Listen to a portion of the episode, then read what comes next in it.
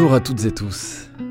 Dans le cadre du cycle d'événements Lecture par Nature, Radio Grenouille réalise une série de lectures proposées et interprétées par les comédiens Lisa Kramars et Alexandre Chorderet.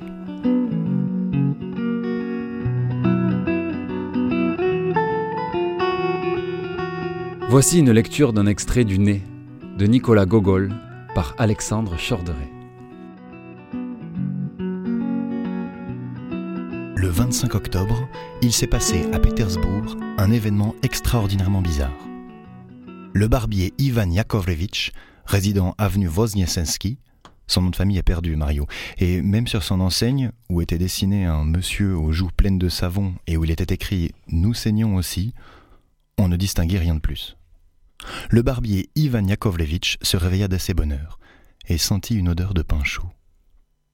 En se soulevant un peu sur le lit, il vit que son épouse, une dame assez respectable qui aimait beaucoup boire du café, sortait du four des pains tout juste cuits.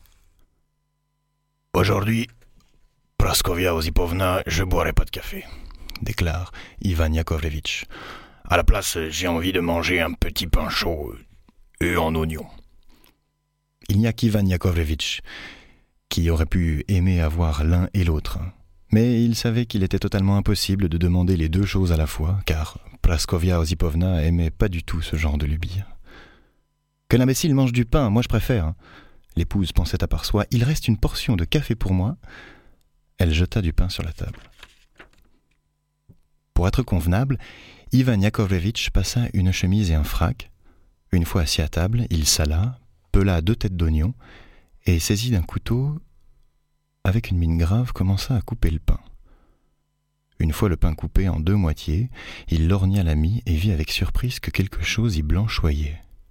Ivan Yakovlevitch fouilla avec son couteau, tâta avec ses doigts. Dur dit-il à part soi. Qu'est-ce que c'est que ça? Ivan Yakovlevitch y fourra les doigts et retira un nez. Les bras lui en tombaient. Il se mit à cligner des yeux, à palper la chose. Un nez, exactement un nez, qui de surcroît lui semblait-il avait quelque chose de familier. L'horreur se peignit sur le visage d'Ivan Yakovlevitch, mais cette horreur n'était rien comparée à l'indignation qui s'était emparée de son épouse. Où as-tu coupé ce nez, sauvage criait-elle avec fureur. Fripon, ivrogne Je vais moi-même te dénoncer à la police. Quelle canaille Déjà trois personnes qui me disent que pendant le rasage, tu tiraillais tant sur le nez qu'on a du mal à le retenir. Ivan Yakovlevitch était entre la vie et la mort il réalisa que ce nez n'était autre que le nez de l'assesseur de collègue Kovalyov, qu'il rasait chaque mercredi et dimanche. Minute, Praskovia Ovipovna, je vais l'envelopper dans un mouchoir et le mettre dans un coin. pour qu'il y patiente un moment, après je l'emporterai. Je veux pas t'entendre. Que je permette à un nez coupé de rester dans ma chambre, crouton grillé. À peine s'est-il encore affûté un rasoir et une ceinture, celui-là. Bientôt qu'il ne sera même plus digne de faire son devoir. Roulure Misérable tu veux que je mette la police à tes trousses ah, saligo, bide abruti, voilà ce que tu es, voilà Alors tu l'emportes où tu veux, mais je ne veux, souffre pas, la présence de ce nez chez moi. Ivan Yakovlevitch était raide, exactement comme mort. Il pensait, pensait, et ne savait pas quoi penser. Le diable sait comment ça s'est passé, dit-il finalement, se grattant derrière l'oreille. Je suis rentré sous hier ou pas? Déjà, je suis pas sûr de pouvoir répondre. Dans toute cette affaire, il y a des éléments qu'il faut considérer. D'abord le pain, une histoire de cuisson, et le nez qui n'a rien à voir là-dedans, j'y comprends rien. Ivan Yakovlevitch se tut. L'idée que des policiers découvrent un nez chez lui et l'arrêtent le poussa réellement à faire une syncope. Déjà, le col vermeil, joliment brodé d'argent, lui apparut en esprit. L'épée. Il trembla de tout son corps. Finalement, il attrapa ses dessous et ses bottes, rassembla toutes ses nippes, puis, suivi par le regard hostile de la respectable Praskovia Ozipovna, il enveloppa le nez dans un mouchoir et sortit. Il voulait s'en débarrasser quelque part, soit en le dissimulant derrière le chasse-roue d'une porte cochère, soit en le laissant choir comme ça, au hasard. Oui, et se précipiter aussitôt dans une ruelle.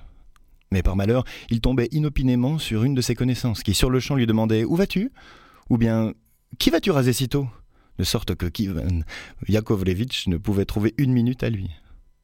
Une autre fois, il l'avait déjà bel et bien jeté, mais un garde-barrière l'interpella en faisant claquer sa hallebarde. Ramasse Tu as jeté quelque chose Ivan Yakovlevitch dut ramasser le nez et le remporcher.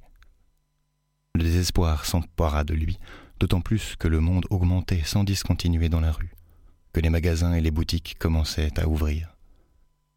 Décida d'aller jusqu'au point où il y avait le pont Isaac.